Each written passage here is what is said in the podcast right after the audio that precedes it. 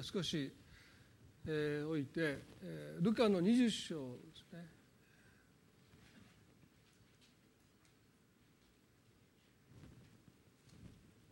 復活の命を受ける心の態度についてご一緒に見ていきたいなと思います。ルカの20章の27節まずお開き願いますか。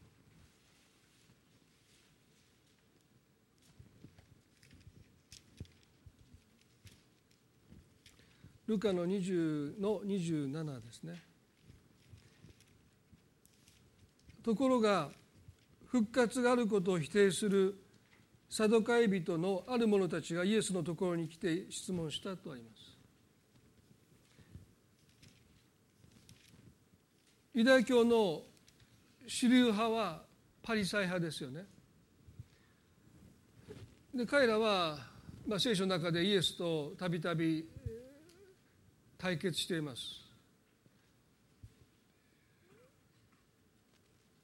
ユダヤユダヤ教徒の中で最も勢力のある強いですね。そういう、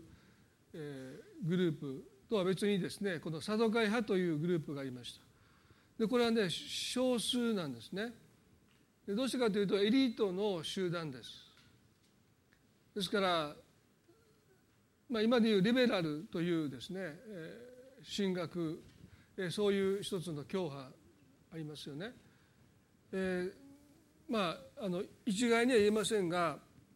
まあ、リベラル派と言われる一つの団体はですね、えー、基本的にこの聖書を科学的な見地に立ってこの世の知恵を持って理解するですから奇跡を信じないんですね。例えばあのノアの箱舟とかですねモーセがあの航海を2つに割ったっていうのはこのイソップ物語、まあ、あの偶話ですねあることを教える教訓としての例え話だという解釈です。ですからそういう、まあ、あの教派も今もありますよね。ですからこの佐藤会派という人たちは割とそういう、まあ、リベラルですね。えー、まあ私ある場所で、まあ、これは特定のあの教団教派の名前出すわけにいきませんがあるその団体の会合に行った時ですね、まあ、一つびっくりしたことはもうみんながタバコをぷかぷかその喫煙所で吸ってるんですね。えー、みたいな。まあそのお酒に関しては賛否分かりますけど大体タバコはですねあの体に有害だということがもう世間一般で言われているので結構衝撃的な私今まで一度もタバコ吸ったことないんですね。でタバコの煙はたくさん吸ってますけど。まあサラリーマンなさった方はもうね経験済みだと思いますけど。だからそんなこと言えないんですけども横から昔の職場なんていうのはもうもうなんかデスクの上にタバコのね灰皿があってみんなもデスクで吸ってましたからもう蔓延煙が蔓延してましたけど、まあ、自分で口に加えてこの吸ったことないんですね、まあ、死ぬまでに一回吸って死のうかなとかと。まあでも体に良くないのでと言いながらコカ・コーラを飲んでてですね怒られたことあるんです。最近はもうコカ・コーラをやめて水を飲んでます。炭酸水をね。まあどうでもいい話なんですけど。この佐渡会の人たちは一つの特徴として復活を信じなかったということ奇跡を信じないんですから復活なんかありえないですね。復活を信じれないという気持ちはよくわかります、ね、でも最初から信じる気がないんです。で一つの理由としてこのことが考えられることはですねこの特権階級にいる人たちはある意味で現状維持を望むんですね。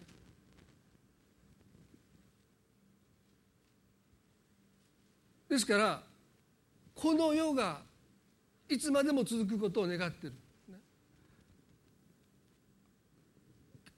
国が刷新されること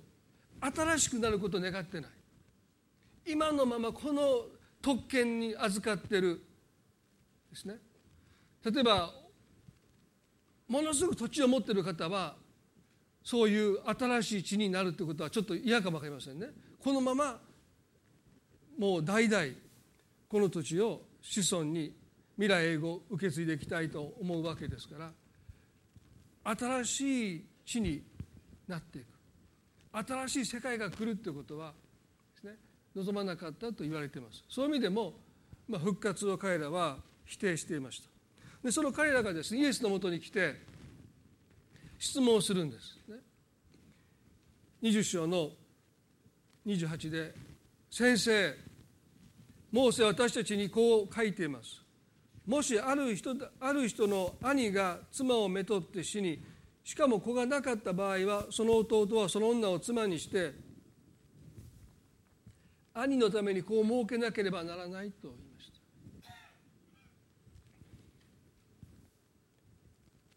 イエスのことを先生と呼んだのは口先だけですよね。そしてモーセの立法をここで彼らは引用します。でサドカイ派はモーセの立法しか信じなかった。モーセの御書とも言われます。この聖書の最初の御書ですけどもモーセが記したと言われているですね。モーセの御書モーセの立法しか信じない。そしてそこには復活がないと主張しました。復活が書かれていない。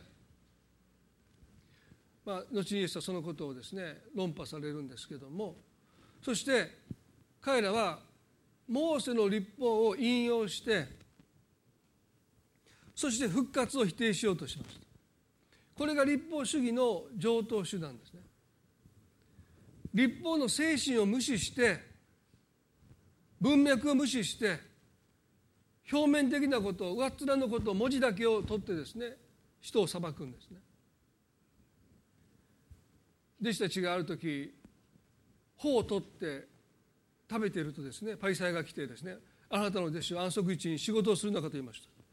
どういうことかというとそのもみ殻を手でこう揉んでですね中の実を取り出すことを脱穀していると彼は言ったわけです。馬鹿げてますよね。なんで手でこうやってもみをこうねもう揉んで中身を取ることが脱穀なんでしょうか。でもそういう要は精神と異なった適応するんですね。でこのモーセが確かにお兄さんに妻がいて子を設ける前に子を授かる前にそのお兄さんが亡くなった場合はその家がそれで断たれてしまう。ですから弟がお兄さんの妻を未亡人を自分の妻として迎えていくというこの扶養家族に入れるということが立法で義務付けられていたんですね。でこれはもう古代の社会において相互扶養というですね。そういう精神のもとにこれが義務付けられていたというこの立法をですね彼らは引用します。レビラト婚と言われて日本ではですね、この逆縁婚っていう、まあ、江戸時代まで割と、そういうことが兄弟が、まあ、お兄さんや兄弟の未亡人となったその奥さんをですね自分の妻として扶養家族に入れていくということですね。そしてその兄のためにあるいは亡くなった兄弟のために、まあ、子を設けて、まあ、後継ぎにしていくということがですね、まあ、普通に行われていた、まあ、そういう一つのえー、相互扶養という精神を無視してですね彼らはこの立法をですねこのように用いました。29でねところで7人の兄弟がいました。長男は妻をめとりましたが子供がいなくて死にました。次男も三男もその女をめとり7人とも同じようにして子供を残さずに死にました。後でその女も死にました。すると復活の際その女は誰の妻になるのでしょうか。7人ともその女を妻としたのですがと言いました。いかに彼らがこの復活ということをバカにしているか分かりますよね。最初長男にお嫁さんが来ました。でも子を授かる前に長男が亡くなった。すると次男がラビラト婚の制度によってその未亡人となった長男の妻を自分の妻として迎えます。でも、ま、瞬く間にこの次男もですね亡くなってしまう。今度は三男がその次男の妻を迎え入れます。またでも三男も亡くなっちゃった。普通大体こんなこと聞いたら呪いですよね。私これ読みながらこの人なんかなんか鳥かぶとか持ってんのかなと昔の事件がありましたけどね。普通7人兄弟ってこの女の人と結婚してことごとく死んでいくって言ったらええげつないストーリーでしょ。私皆さんこれどう読んでおられるのかな僕これ読みながらええげつないストーリーやなと。もうこの人と結婚する度ごとに先夫がなぜか知らないけど 先立っていくみたいな。途中で別れやろと。もう3人目ぐらいで大体皆さん怖くないですか？僕4なんだったらこの人もう妻にしませんよ。どうですか？もうこの 7, 7, 人7番目の、ね、弟なんかすごいですね6人死んでるんですよ。いくらモーセが妻にしろって言ってもね6人先立ってるんですからね。いや嫌というか逃げるというかもう馬鹿げた話ですよね。ありえない。でもそんな話を持ち出して何人の兄弟がいてそれぞれが子供を産む前に夫が先立ちました。そして復活の時ですね。天国に行ったらそこに7人の元夫がいてこの妻は誰のもとに駆け寄っていけばいいのかあなたって言ってですね会いたかったってどこに行けばいいのか全員集めてハグするんでしょうか、ね、こういうことをイエス様にもう茶化してますよね。天国でそんな滑稽な、ね、7人の夫がいてみんなは自分の妻ですからね。それを迎えようとするんだけど妻もこうどこに行っていいかわからないですね。でこういうことが起こるんじゃないですかと彼らは言いました、ね、復活の要は非論理性というかですね。そういうことを持ち出して彼らはまあ滑稽にしたというか小バカにしたというか蔑んだというか。でその時イエスは34節で彼らにこう答えますね。イエスは彼らに言われた。この世の子らは目取ったり嫁いだりするが次の世にいるのにふさわしく死人の中から復活するのにふさわしいと認められる人たちは目取ることもなく嫁ぐこともありませんとしゃる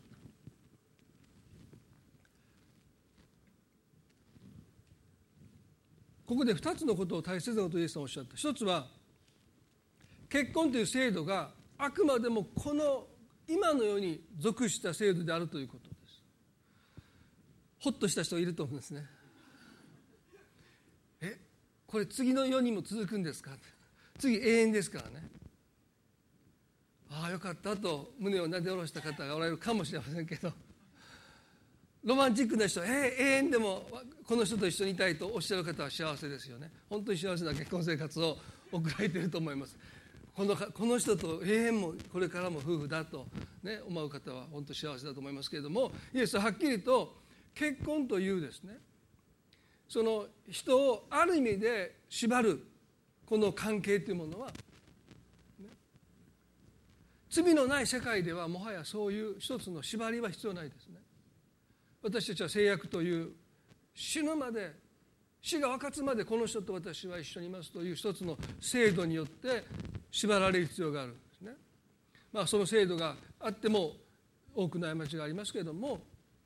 でも結婚という制度はもうこの世にあるものであって復活の命に生きる永遠の時にそこにもはや結婚という制度はありません黙示録を見るならば全てのクリスチャンがキリストの花嫁として描かれているそれは神様と本当に相思相愛の愛する関係の中に私たちが生きていく。それで私たちの心は満たされていくんですね。ですからまず彼らのこのイエスを論破しようとして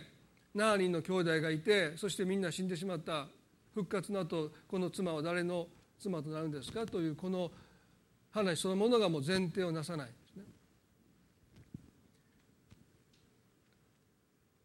結婚というのはあくまでもこの世にあって神がお決めになったものであるということですね。その後私たちは女も男もそういうものにとらわれないで神の子としてキリストの花嫁としてですね神様との麗しい愛の中に私たちは生きていくんだということですよね。そしてもう一つですがおっしゃったことは次の世に入るのにふさわしく死人の中から復活するのにふさわしいと認められた人とおっしゃった。誰もがそこに入れるんではないとおっしゃった。当然のことですよね。でもね多くの人にとって天国は誰もが気軽に入れる場所として多くの人の中でおそらく描かれてるんじゃないかなと危惧することがあります。皆さんね隣の家にも勝手に入れないですよね。急にバンと開けて入っていったらですねえらいことになりますよ。ね。ノックしてね。そして名前を名乗って覗きながら見られて。ね。よしと認められたらどうぞお入りくださいと入ってるわけでしょ、まあ、京都だとそれでも入ったらダメだそうですね。私よく分かりませんけど。お入りください。まだ我慢して。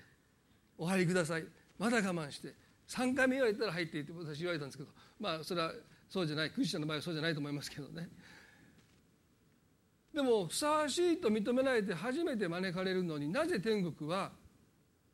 誰もが彼もが入っていける場所として多くの人が考えているんでしょうか。イエスはここではっきりとふさわしいと認められた人と書いてます。で今日ねこのことをもう少し深めたいなと思うんです。天国あるいは聖書は神の国と言いますけどその国にふさわしいと認められた人マルコの10の15でイエス様がこのようにおっしゃいました。マルコの10の15でね誠にあなた方に告げます。子供のように神の国を受け入れるものでなければ決してそこに入ることはできませんとおっしゃっ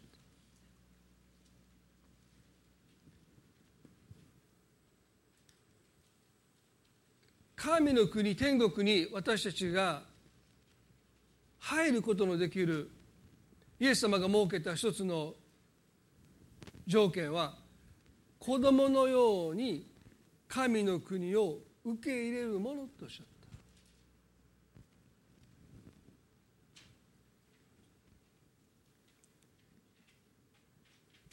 イエスが何をおっしゃったかというと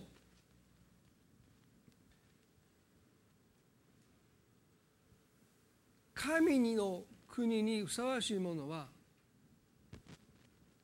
ふさわしいと認められる人は神の国を心から欲しているということです。そこに本当に入りたいと本当に願っている人は神様を招いてください。そういう場所なんだ。でもここでね神の国とおっしゃるで天国と神の国は聖書の中ではね同義語です。同じ意味で使われてます。でもね天国という言葉が日本人が聞きますとそこに欠落するのはね神の存在です。多くの人の天国は神なき場所です、ね。だから私たちは天国という言葉よりもどちらかというと神の国という言葉を使う方がより正確に私たちが招き入れられる場所を私たちは説明できるんじゃないかな。天国だというとですねもうパチンコ屋さん行っても天国なんとかとかもうこのいろんなとこにサウナ天国とか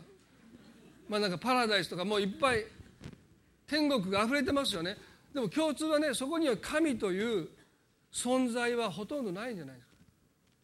何か私たちが楽しむ場所私たちがくつろげる場所私たちがゆっくりできる場所。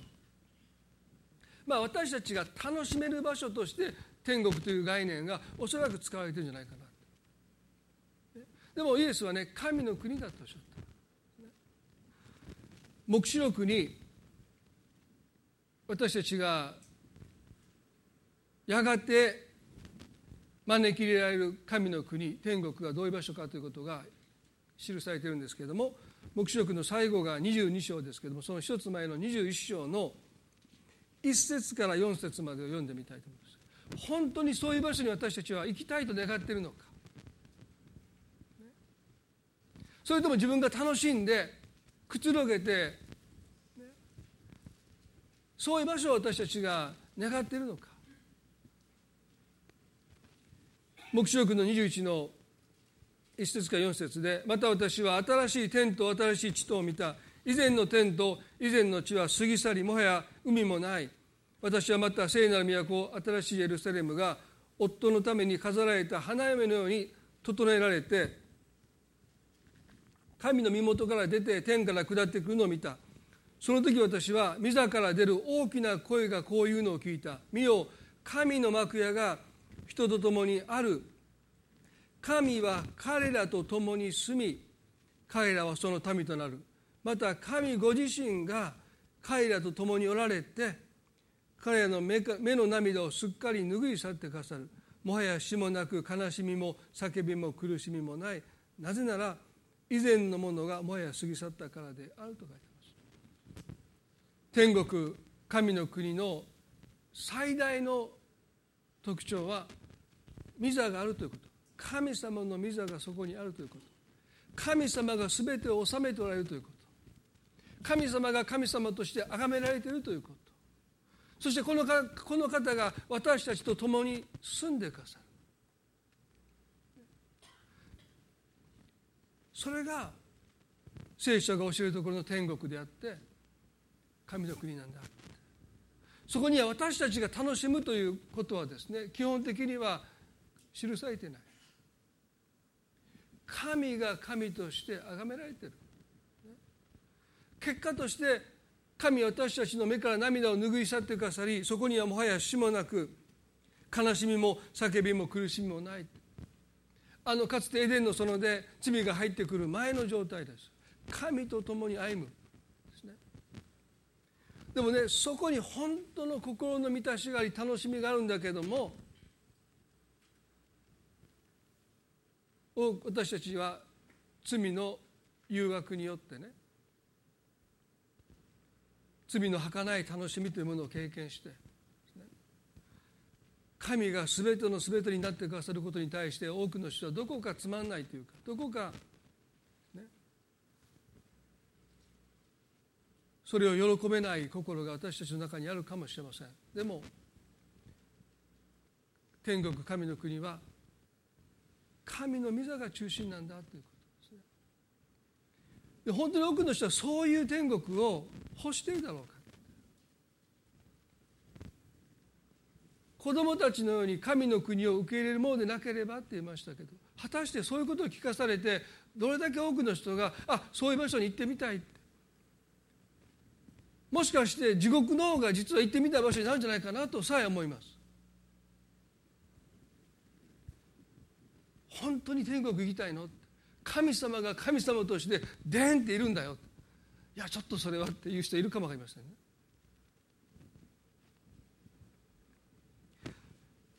私たちはどうでしょうか？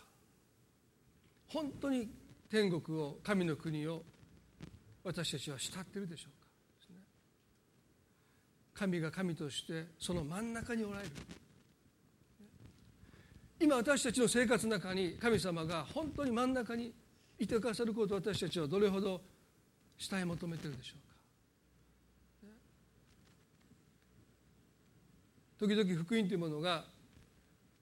死んだと私たちは天国か地獄しかないんだから地獄に行きたくないでしょ天国行きたいでしょというそんな脅しに近いような説教でですね。いや天国行きたくない地獄に行きたくないから天国行きたいって言って信仰の決心を進めることがありますけれどもでも天国って場所を本当にちゃんと説明しないで天国と地獄があって死んだら地獄に行きたくないでしょだから天国の方がいいでしょっていうのはちょっと私ちょっと詐欺っぽいかなと商品の説明しないで「これいいですよお兄さん。これ買ったらいいですよ」って。買わされたものがよくわからない。もう私前にも言いましたけどね。さあの通あの訪問販売で英語のセットカセット60巻ぐらい。もう玄関まで来られて買いました。うちの母親にお願いしてね。一回もまあ一回かけてそれっきりですよね。あ10万ぐらいしたんじゃないかなと思って。もうこれ聞いたら英語ペラペラですよ言われてですね。もう本当に母親に悪いことそれも月々2000円ぐらいの分割でですね。あれは今どこにあるのかなって。母親が怒って叩き壊したのかなとか思いますけど。天国って場所が本当にどういう場所なのか。それは神様が神様として崇められる場所なんだってそういう場所を私たちは本当に慕い求めているのかということをですね私たちは自らの心に問いたいなと思うんですね。ルカの23章の39節から少し場面は変わりますけれどもイエス様と共に十字架につけられた2人の死刑囚の会話が記されていますね。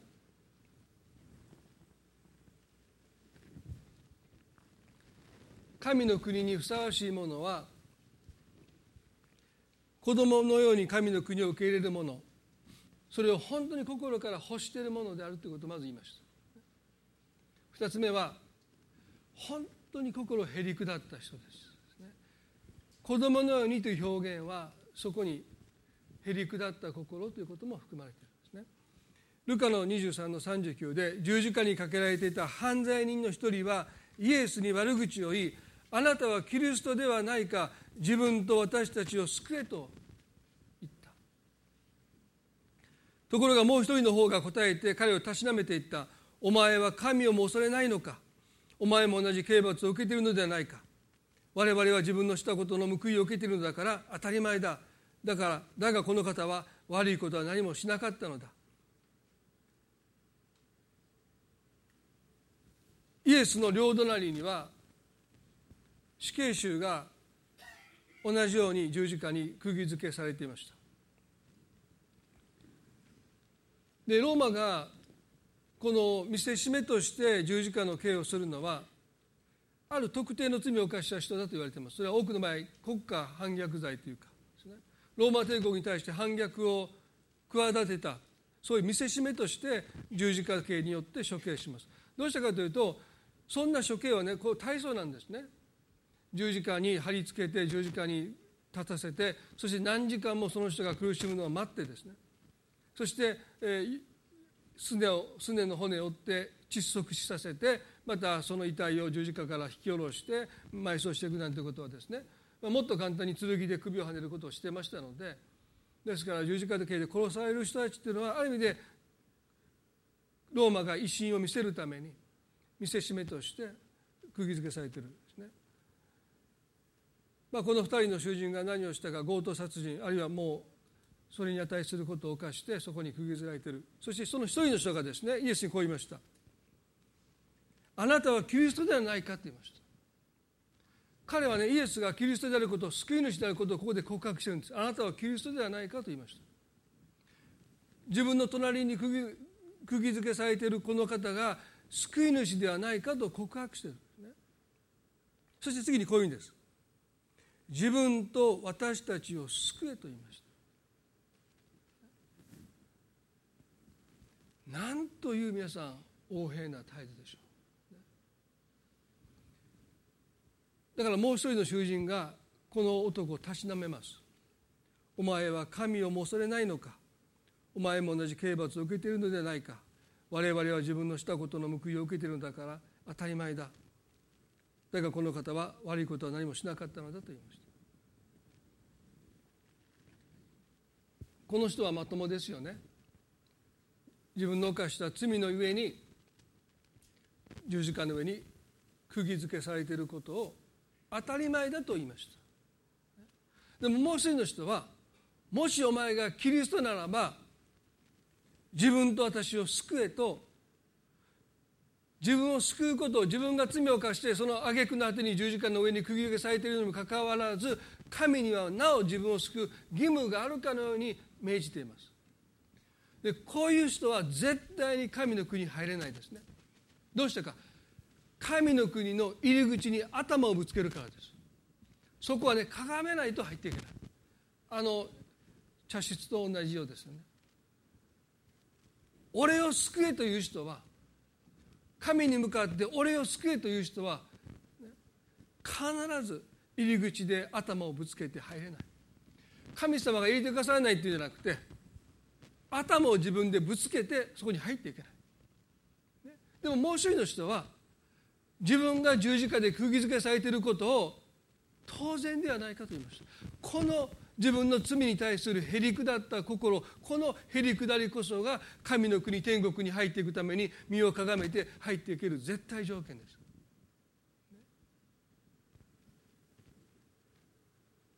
この囚人は自分の罪と向き合って今自分がこんなに苦しいのは当然だって言いました。でもどれだけ多くの人がもう一人の囚人のように家族が悪いあなたが悪い神様が悪いどうしてこんな目に遭わなくならないのかと言って自分の犯した罪の報いと向き合おうとしない。そのことで神を責めている。あなたには私を救う義務があると神に命じている。その心では神様がその人をどれほど救おうと思っても救えない。頭をやっぱり壁にぶつけちゃう。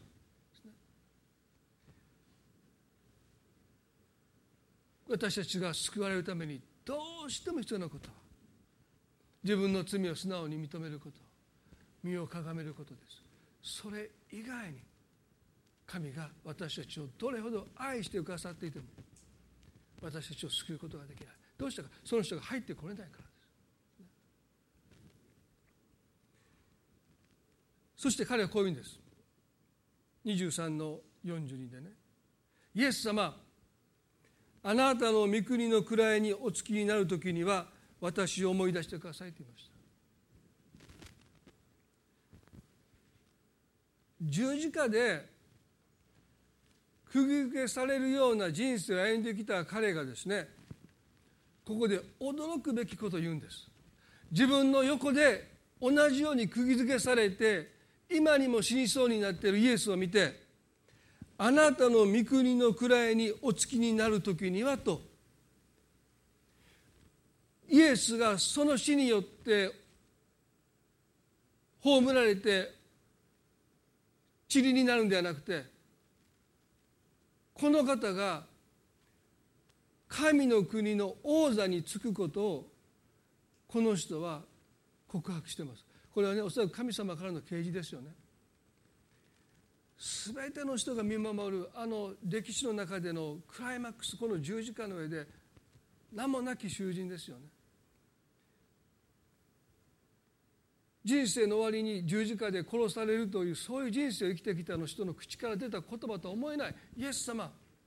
あなたがあなたの御国の位にお付きになる時に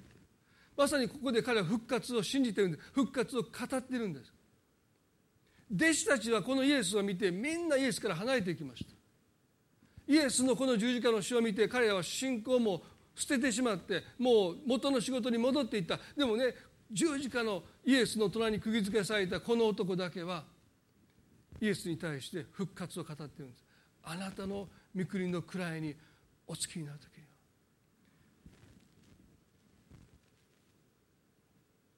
神様不思議ですよね。本当にへりくだった人に神の真理を見せてくださる。弟子たちには見えなかった復活の真理をこんな惨めな男の人が自分が十字架に釘付けされて晒し者にされているそんな人生なのに彼はへりくだったんです。それもですよ皆さん。自分と同じ十字架自分の隣に釘付けされたイエスに対して彼はへり下ってるんです。私ねこの人ね本当にもう聖書の中で一番へり下ってるんじゃないかなと時々思います。あなたはね素晴らしいことなさったでも結局はね俺と同じ十字架の横に釘付けされてるじゃないかって普通の人は思いますよ。あなたはちやほやされて多くの人があなたを信じて多くの人があなたに従ってあなたは偉大なことをなさったけれども結局はここですか俺の横ですか私も散々な人生を生きてきた母親を父親を悲しませていろんな人を傷つけてそして最後は私もこの十字架という最も惨めな場所さらし晒し者にされる十字架に空気されてますけどあなたも同じじゃないですか。あのもう反対側の囚人と同じ気持ちになって所詮お前も俺と同じ、ね、十字架に空気づけされてるじゃないかって。そう思ってもおかしくないのにねこの人はイエス様あなたが御国の位にお付きになる時にはイエスが王の王である十字架に釘付けされて無力のまま血を流しながら荒い息をしながらですね苦しみで顔を歪めているイエスを見ながらこの方を王の王として告白してるんですね。私それは本当に信じられない。この方が死者を生かし死者を復活させて奇跡をなさって海の上を湖の上を歩いている時にそういうのは分かるかも分からない。でもね無力な姿でもう顔は腫れ上がって茨の冠によってもう流血で顔が染まってそして肩で息をしながらですね。今にももう息絶えそうになっているそのイエスを見ながらあなたは王の王ですとおっしゃる。本当にへりくだった方はこの方がどんなお方なのか目が開かれている。んですねそして彼はこういうんです。私を思い出してくださいと言いました。聖書の中には憐れんでくださいという叫びがたくさんあります。ダビデの声を憐れんでください。でもねこれほどへりくだった願い方は他にありません。私のことを思い出してくださいと言いました。おそらく私が思うに聖書の中で最もへりくだった。神に対するお願いの仕方です。私の子供が苦しんでるんですって言ってしがみついていく。あの長血を患った女性がイエスの衣に手を伸ばしていくそれぞれの信仰は称賛されました。でもその中で私のことを思い出してくださいと願った彼の信仰はおそらく最もへりくだった信仰なんだろうと思います。皆さんが人のお願いするときにねそんなお願いなかなかしないですね。ヨセフという人は聖書の中でこういうお願いをした一人の人物ですよね。無実の罪で彼はエジプトの牢に投げ込まれた時にですねパローの2人の側近です。調理長と検釈官ですね。王様に献上されるお酒の毒味をする検釈官が投獄されました、でこの2人はある夢を見てその夢が何のことを意味しているか分からなくて悩んでいる時にヨセフがその解き明かしをしてこの調理長は木に吊るされて死にます。まあよくそういうことはっきり言ったなと思うんですけどね。私は多分もごもごもなんとなくなんか木が見えますけどみたいなね。そこに綱が見えますけど何でしょうみたいなことででもはっきりあなた首あの吊るされますよみたいなこと言って。でもこの検証官はですね恩赦を受けてパロの誕生日に彼は元の仕事に戻りますね。でその時彼はねこうお願いしました。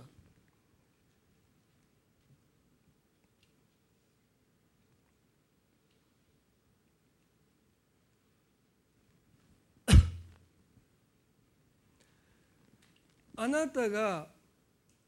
幸せになった時にはきっと私を思い出してください。私に恵みを施してください。私のことをパロに話してください。この家から私が出られるようにしてくださいとお願いしました。ヨセフという人も本当にへりくだった人だなと思いますね。夢を解き明かしをしてあげてその苦悩から救ってあげた、ね、もしこの夢が現実となってあなたが恩赦を受けて殺されないで元の仕事に戻れる時にどうか私のことを思い出してください。でもこの検釈官は牢から出た後2年間ヨセフのことを忘れます。まあこれは神様がなさったことですけども。でもね私のことを思い出してくださいというこの願いっていうものなんですね本当に心砕かれた人の心へりくだった人の願いじゃないかな。それを聞いてイエスはこう言いました。あなたは今日私と共にパラダイスにいますとおっしゃっ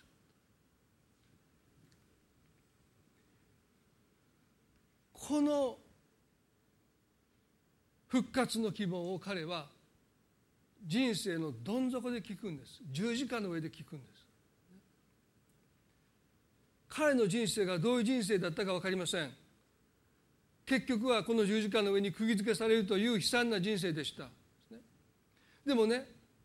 その十字架の上で彼はこのあなたは今日私と共にパラダイスにいますというこの復活の宣言を受けるんです。ある人はこう言いました。今の人生は後に来る本当の本番の人生の予行練習だって。私と思います。今のこの人生は後に来る神と共に永遠の時を生きる人生に比べるならばあくまでも予行練習です。だからこの人生でどんなに失敗しても一つ私たちが心に留めるべきことはね人生の最後が十字架の上で終わったとしてもこの復活の命にもし私たちが預かることができるならばその人生は勝ち得てあまりある。圧倒的に勝利なる人生だと言えると思います。ですからこの囚人の人生はそのそれまでの人生がどうであってもこの瞬間をもって大逆転します。圧倒的に勝ち得てあまりある人生にイエス様がこの宣言をもってあなたは今日私と共にパラダイスにいますとおっしゃってくださったこの告白によって宣言によって彼の人生は大勝利の中にいられる。復活っていうのはそういう希望なんです。私たちの人生が願わくならばねまっとうな神に喜ばれる人生を生きるべきです。そう私たちは願って私たちは今生きています。でも時に私たちは失敗し挫折し人生の最後の最後に大きな過ちを犯して今まで築き上げてきたありとあらゆる名声を失う人がたくさんいます。でもそうなったとしても、ね、最後落ちぶれて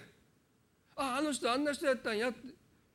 ね、そうでなかった本当に真面目に生きてきた人がつい一つの過ちで築いてきたものを全部失うということがあります。でもそういう人生だったとしてもこの復活の命に預かる宣言をイエス様から聞くならばもう一度人生が新しくされて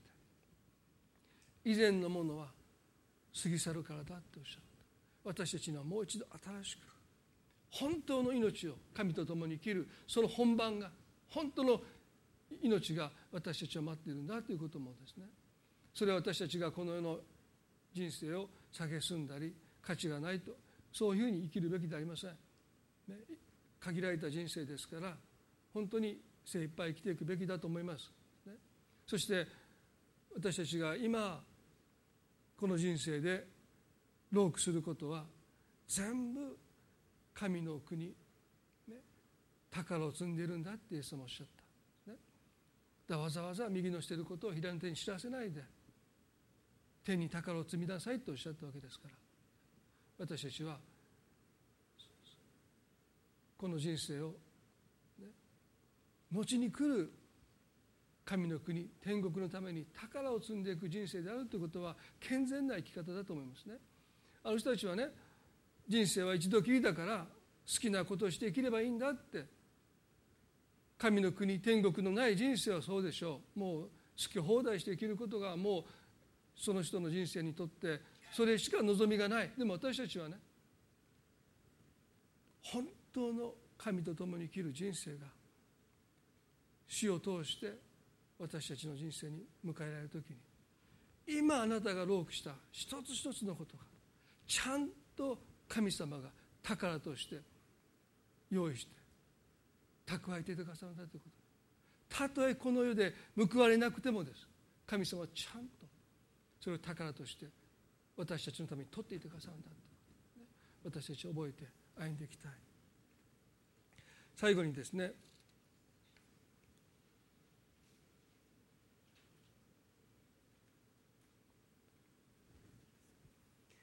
この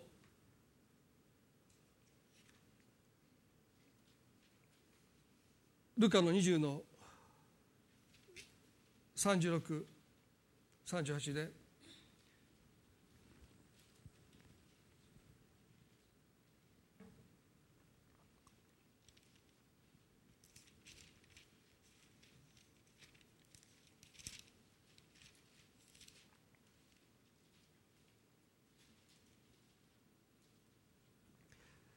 彼らももう死ぬことができないからです。彼らは見つけのようでありまた復活のことして神の子だからです。それに死人が読めることについてはモーセの島の箇所で主をアブラハムの神イサクの神ヤコブの神と呼んで読んでこのことを示しました。彼らは死んだ者の神でありません。生きている者の神です。というのは神に対して皆が生きているからですと言いました。サドカイ派の人たちはね復活ということがモーセの書に書いてないと言って復活を否定しましたが実はここで書いてるじゃないかって。モーセは何て言いましたか？アブラハムの神イサクの神ヤコブの神と言ったじゃないか神は死んだ者の神じゃないので神がモーセに対してアブラハムの神イサクの神ヤコブの神と言ったことは彼らは生きてるんだ彼らはこの地において死を迎えたけどでも彼らはなお生きてるんだ神に対して生きてるんだとおっしゃった。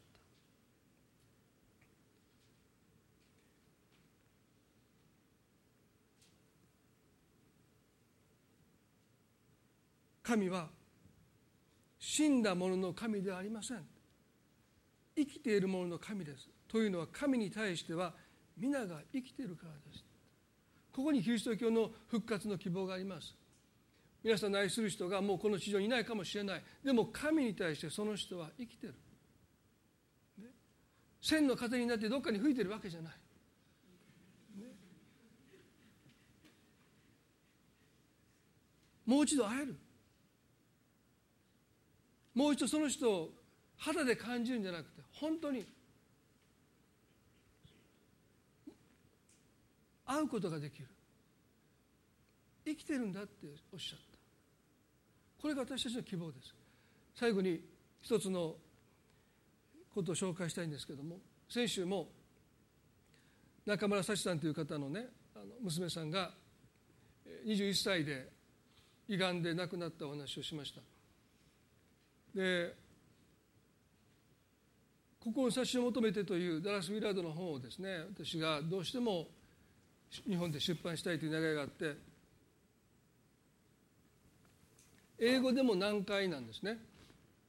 でそれを訳してくださる方がなかなか見つからなくて。でお金もなくて。でも彼女が無償でやりますと言ってくださってね。そして3年ぐらいかけてその本を出版したんですね。でまあ彼女は私の前の牧師のケリー・カルトンという彼が海老名に行った時にですね中学生の時に救われて教会にずっと通ってて今はご主人の仕事でシカゴにいるんですけども娘さんがですねある時肩が背中が痛い美穂さんという方が背中が痛い痛いということでいろんな病院に行くんだけれども原因が分からなくて最終的に精密検査をしたらですねあの、まあ、胃がんであるということが分かりました。でそのスキル性の胃がんということが診断されて1年経たないまですね3月の5日に、亡くなられたわけですよね。で彼女が、そのブログでですね「最後の30時間」というタイトルで、この亡くなるまでの30時間の娘さんの様子をですねもう克明にというか鮮明に記していて、まあ、そこにはもうあまりなんて言うんでしょうねあの気が弱い方は読まないでくださいって書いてるぐらいですね、まあ、彼女の写真も貼ってたり、えー、この見とっていく30時間の様子をですね彼女がブログでアップしている。それはその悲観のプロセス、えー、この愛する娘を失ったお母さんまた家族がですね、えー、その乗り越えていくために、え、どうしてもこれを書く必要があるんだって言って彼女はできるだけ鮮明に克明にこう書いて書いかれてインターネットでもアップされてますからあの一度あのお読みになれたらいいんじゃないかなと思うんですけどねその最後の部分も彼女が娘さんが亡くなる10分前ぐらいのところから最後少し読んでみたいと思いますね。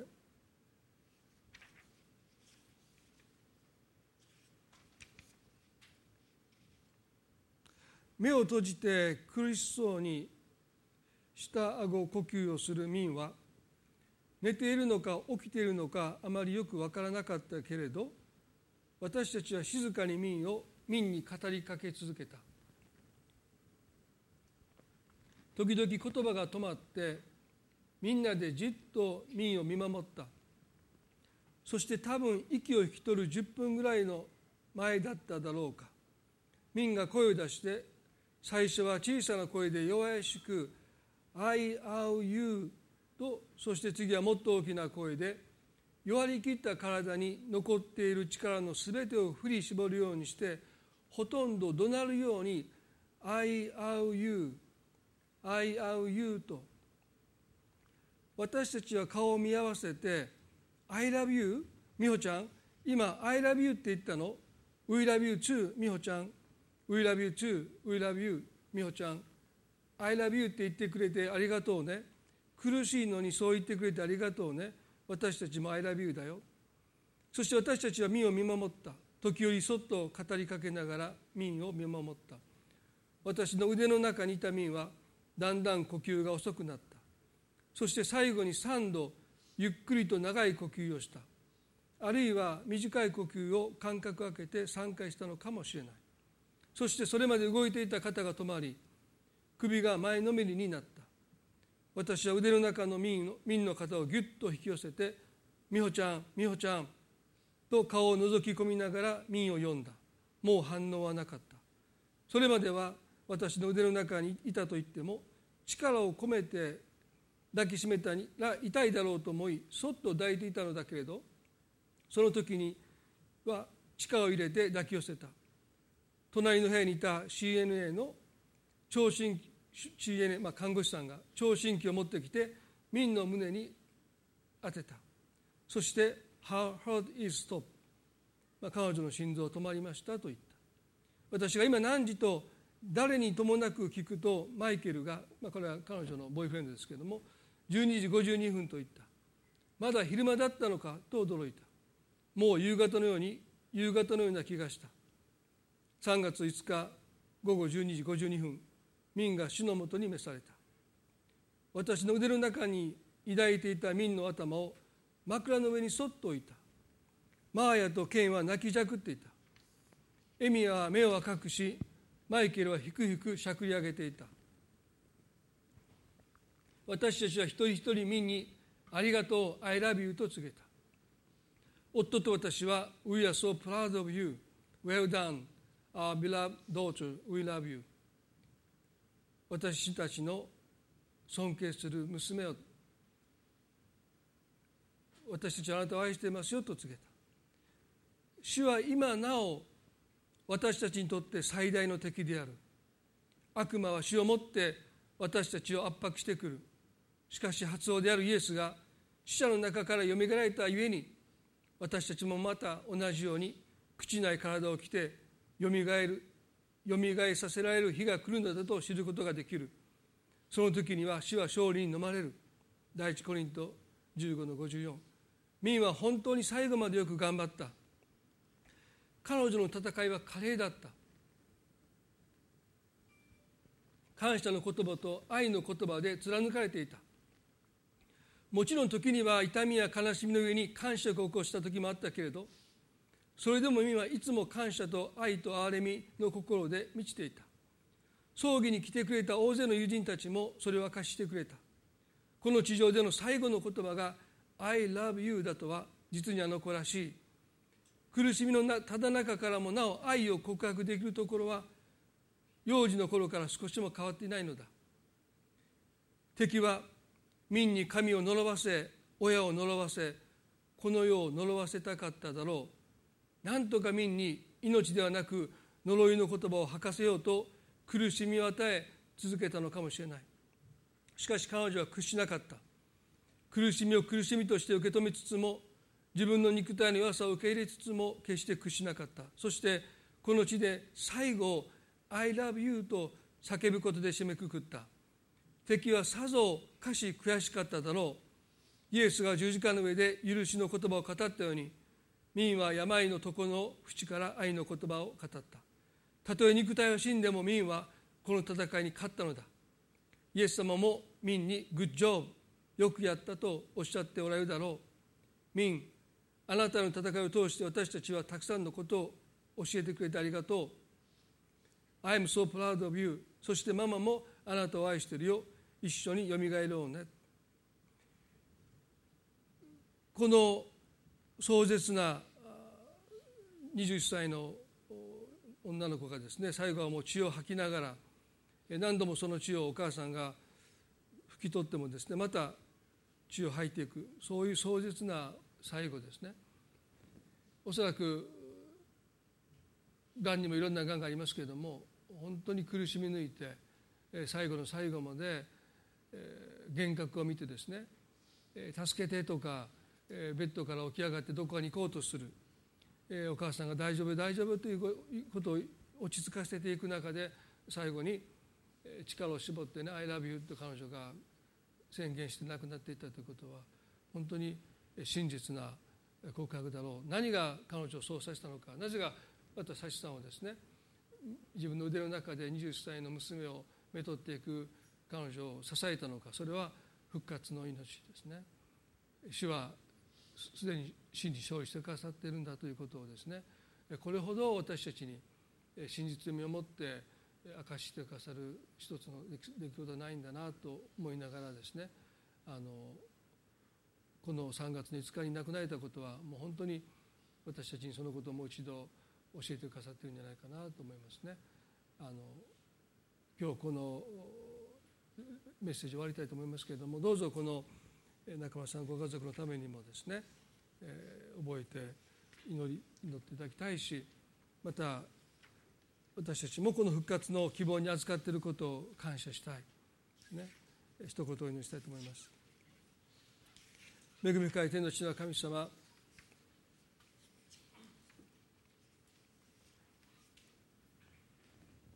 佐藤会派の人たちは復活の命を嘲笑いました。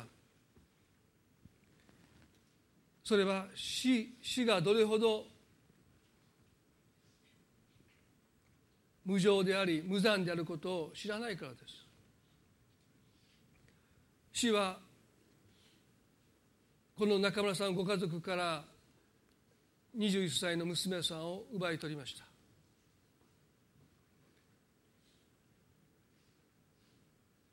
胃がんの宣告を受けて1年も経たないうちにこれからだという時に大学にも入ってこれからだという時に主は彼女の心からありとあらゆるものを奪いました。で私たちは知っています。救い主が来られたのは私はよみがえりですとおっしゃった。私を信じる者は死んでも生きるのですとおっしゃった。この地上での最後の言葉が家族に対する「I love you」それは神様も含めて家族にも対して彼女がそう言って自分の性を呪うことなく愛の告白を持ってこの生涯を終えていった。それは彼女の心にこの復活の希望があるからです。またもうすぐお会いしましょう。一緒によみがえろうねというこのお母さんの言葉。それはやがて私たちも死を迎えます。遅かれ早かれ私たちはその死に方がどうであれ。同じ結末を迎えます。十字架の上であろうが家族に見守られて畳の上で安らかな死であろうが大切なことはどれだけ安らかに死ぬかというよりもこの復活の命をいただいているかどうか。イエスはその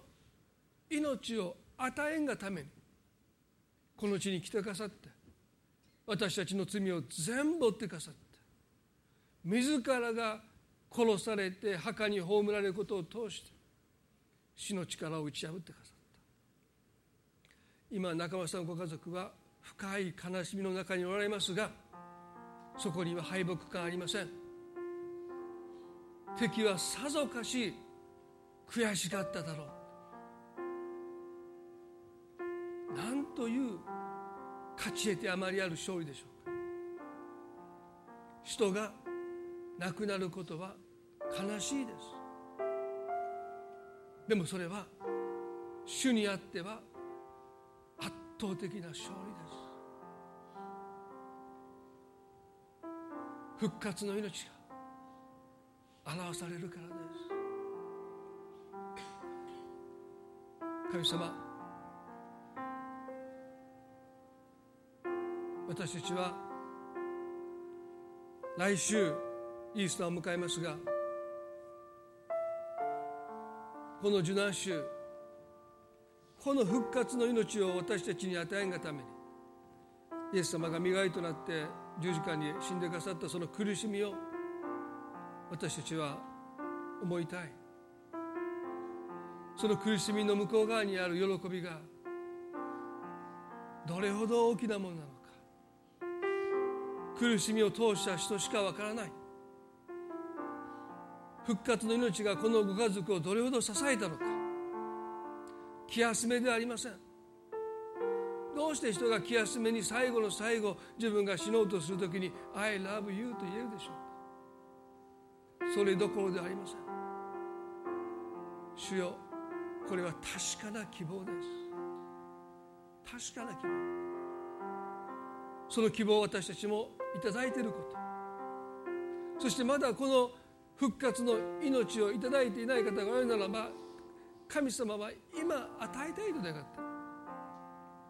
ただ身をかがめるだけで主は与えてください。自分の罪を認めて悔いるだけで神様は憐れんでください。この私を思い出してくださいと救いを願うならば喜んで与えてください。あなたは私と共に今日パラダイスにいますと今宣言してください。もっと私がまともな人間になってからじゃない。今この瞬間宣言してください。主よ今この復活の命をいただいてない。今その命をいただきたいと願う方はどうぞ心の中で「主よこんな私ですけどどうぞ憐れんでください」と。祈ってください。主はあなたにこの復活の希望を与えてくださる命を与えてくださるそのための十字架の死です。そのために苦しんでくださった主はそれをあなたに与えたいと願っている神様今日この礼拝を心から感謝いたします。あなたが一人一人の心に復活の希望を語ってくださって死は勝利に飲まれたというこの宣言。まさに私たちはそのことをこの証を通して今日もう一度覚えます。死は勝利に飲まれた。私たちはキリストにあって圧倒的な勝利者です。勝ち得てあまりあります。なんという幸いな知らせでしょうか。私たちの人生の最大の敵であるその死がもう勝利に飲まれてる。どうして私たちはくよくよすることができるでしょうもう死は勝利に飲まれてる。主よ私たちの心に。勝利者のスピリットを与えてください。圧倒的な勝利者とされていることに目が開かれますように。たとえ今どんな状況の中にいてもあなたは主にあって圧倒的な勝利者です。感謝いたします。この礼拝を感謝してこの1週間の受難週が皆さん一人一人にとって祝福された人になりますように。愛する私たちの主イエスキリストの皆によってこの祈りを見舞いにお捧げいたします。それでは皆さんどうぞ立ち上がっていただいて賛美を捧げたいと思います。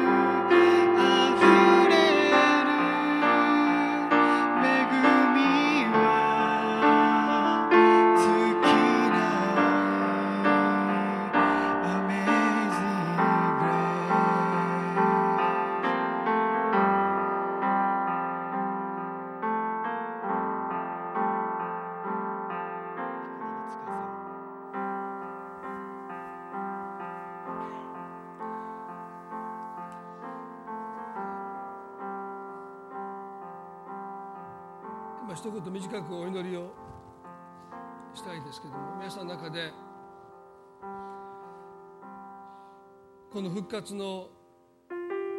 希望に預かってるそのことの偉大さにもっと私の心が開かれていきます。そう願う方はですねおられたらどうぞ目を閉じたまま少し手を挙げて示してくださいますがもっとこの復活の希望の偉大さに支えられて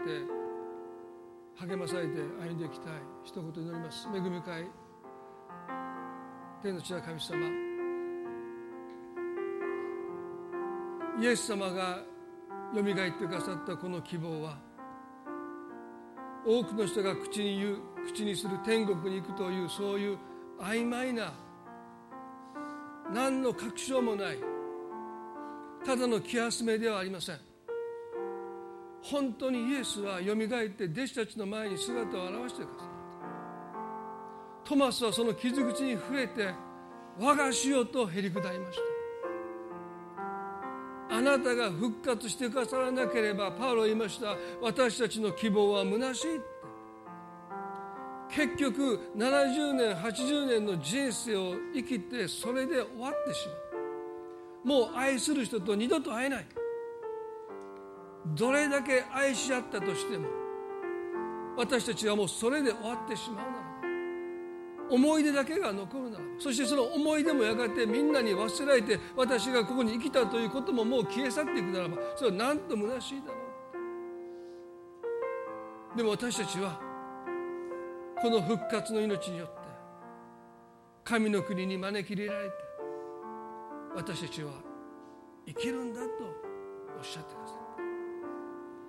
目の涙を拭い去ってくださるあなたがこの世で苦労したことを全部神様は報いてくださると言ってくださる主よ私たちの目の涙をあなたはやがて拭い去ってくださる。グッジョブってよくやったってあなたは私たち一人一人にもおっしゃってくださる。この復活の命の希望が日々の歩みにおいてどうか私たちを支えますように。くじけそうになる時に投げ出しそうになる時に諦めそうになる時にどうかこの希望がいつも私たちを支えますように。勝ち得てあまりやる勝利です。どうかあなたがそのことを私たちの中にしてくださるように。信じます最後にこの3番を最後にご一緒に主に向かって私たちの告白として神様に歌っていきたいと思います。